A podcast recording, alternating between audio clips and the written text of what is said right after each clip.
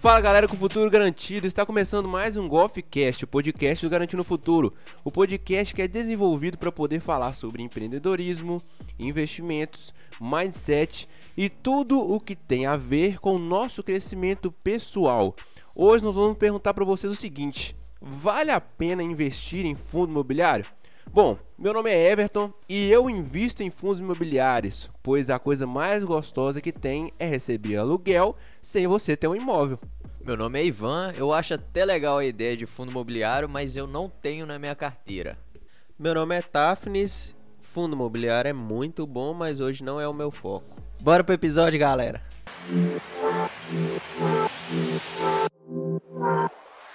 Então, pessoal, fundos imobiliários existem muitos segredos sobre esse tipo de investimento, porque muitas pessoas não conhecem ou simplesmente optam por não ter na carteira. Só que o objetivo de fundos imobiliários são completamente diferentes do de ações. O objetivo de fundo imobiliário é você realmente receber aluguéis todos os meses, mesmo que você não seja proprietário da casa. Só que sem amolação de inquilinos, sem querer ter que reformar a casa, reformar o apartamento.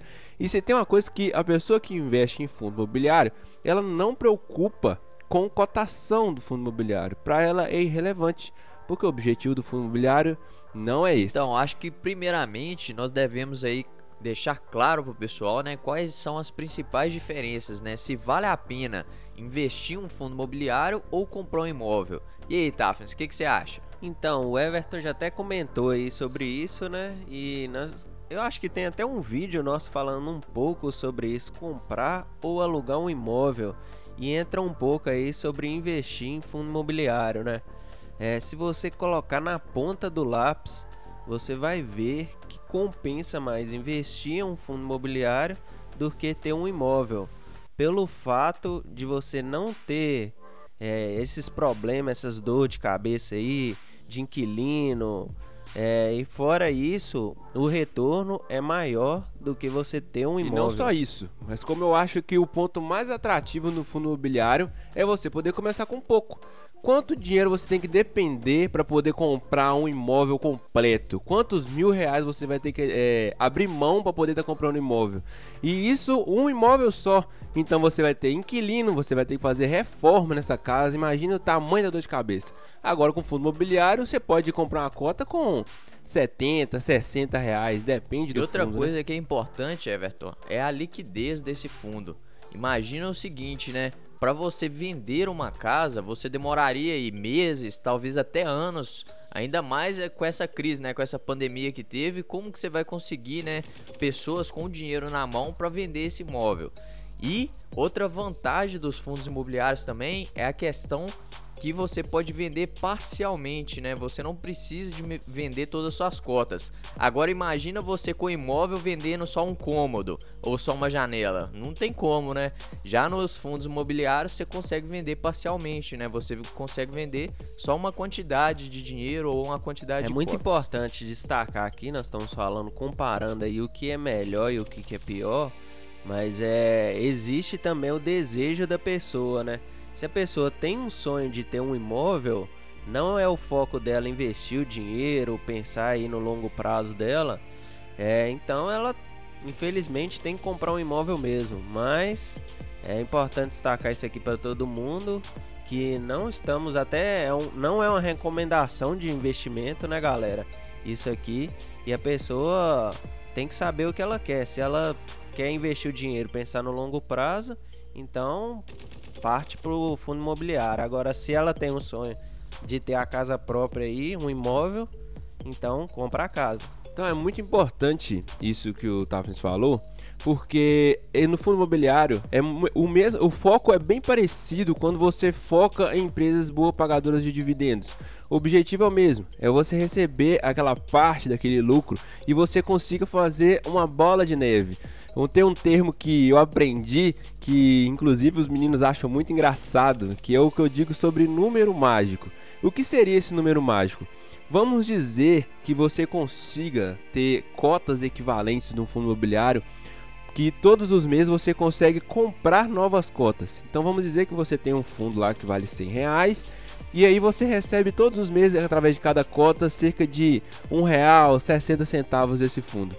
Agora imagina você ter a quantidade de aluguel que te é, permite comprar novas cotas, ou seja, você receber pelo menos 100 reais todo mês.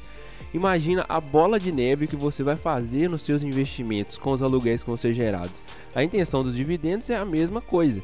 Então, quando você foca no longo prazo, é você conseguir fazer a sua aposentadoria através desse tipo de pagamento. O interessante falar sobre isso é que as pessoas nem sabem, né, esse foco de fundo imobiliário. O fundo imobiliário, o pessoal gosta até de comparar que é um dos, os, um dos investimentos mais conservadores aí da bolsa de valores, né, da renda variável. Então, os fundos imobiliários, eles não têm grandes variações, né, na, na sua cota, né, no seu preço de cota. E ele tem uma volatilidade bem menor do que ações, do que empresas.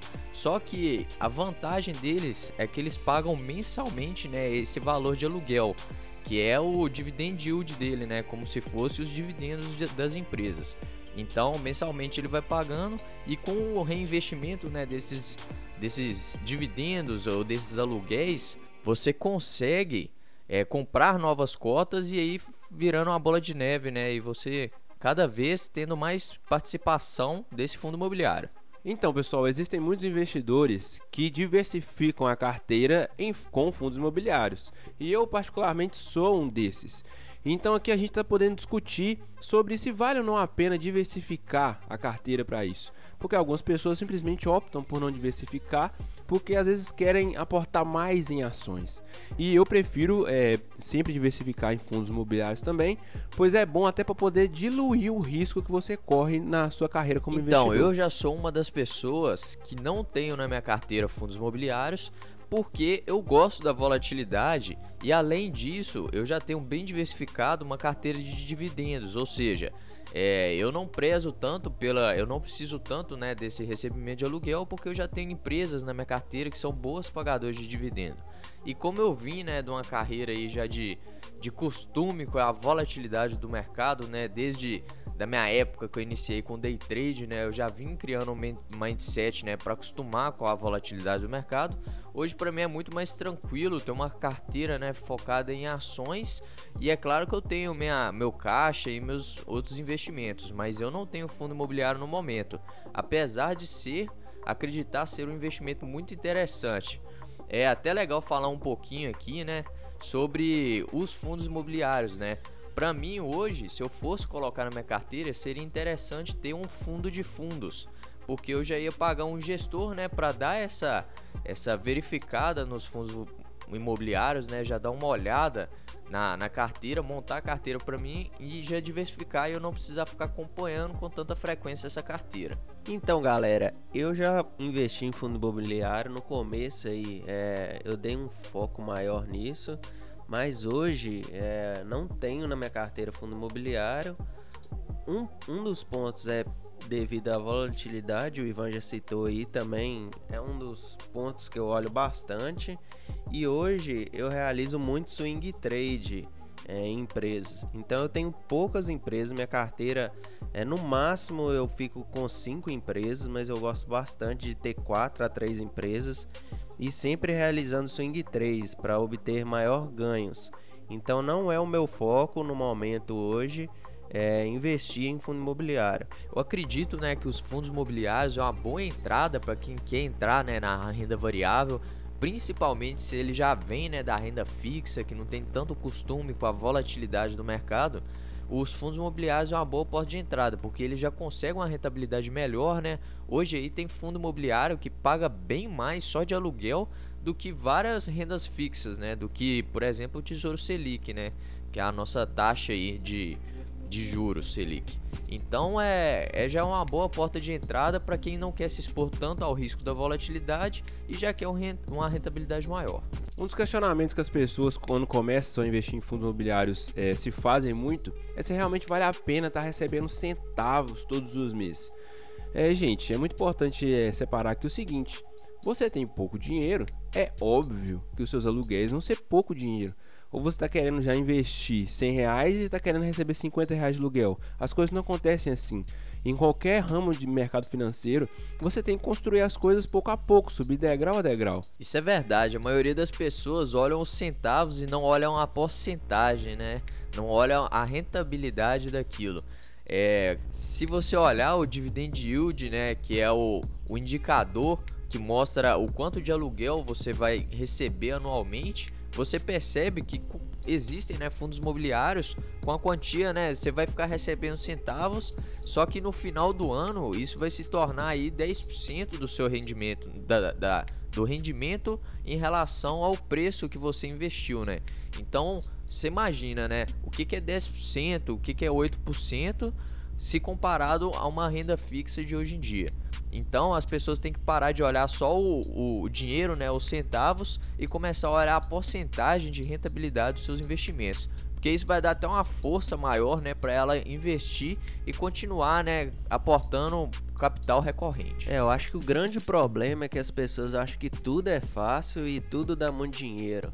Então é, acho que o Ivan falou bem aí, eu acho que é bem importante comentar sobre isso focar em olhar a rentabilidade, a porcentagem que você está tendo de retorno do capital investido é, e não olhar o valor monetário, porque você acaba, você tem pouco dinheiro, começa a investir, você acaba desanimando por isso, mas no longo prazo e tendo essa consistência em aportes e investimento, você vai ver que você terá bons resultados. E principalmente quando aconteceu o número mágico, né? É, tem uma coisa que dá para deixar o investidor com a cabeça tranquila, porque pensa se você receber um aluguel suficiente, você considera suficiente todos os meses, sem falta.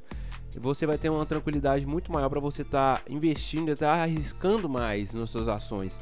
Porque já que você vai receber sempre aluguéis, mesmo sem trabalhar, só com o, rendimento do seu fundo imobiliário, você pode ter muito mais frieza para poder tomar decisões em relação a ações, porque você não vai estar tão exposto mais como você estaria caso você não investisse em fundos imobiliários.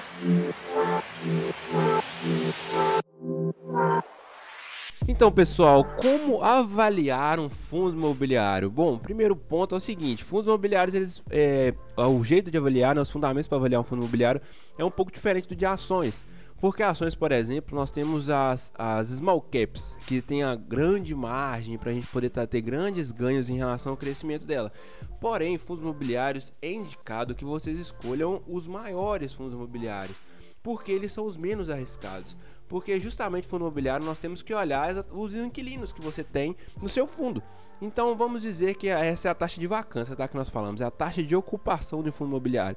Vamos dizer que você tenha uma, uma, um fluxo muito grande de pessoas nesse fundo. Ou seja, se tem um fluxo muito grande, pode ser que esse fundo pode não ter recorrência no pagamento de aluguel. E será que você está querendo ser exposto a um fundo imobiliário como esse? Então é muito importante que a gente escolha fundos imobiliários que são muito grandes para que a gente não corra o risco de não receber os nossos aluguéis. É isso, é interessante falar. A taxa de vacância é um dos principais indicadores, né, para quem for investir, porque a taxa de vacância, quanto menor a taxa de vacância, melhor. Por quê? A taxa de vacância ela mede, né, o quão o quão vago vai estar tá esse esse esse imóvel, né? Ou seja, quanto, quantas pessoas estão ocupando realmente esse imóvel e quantas vagas ainda possui.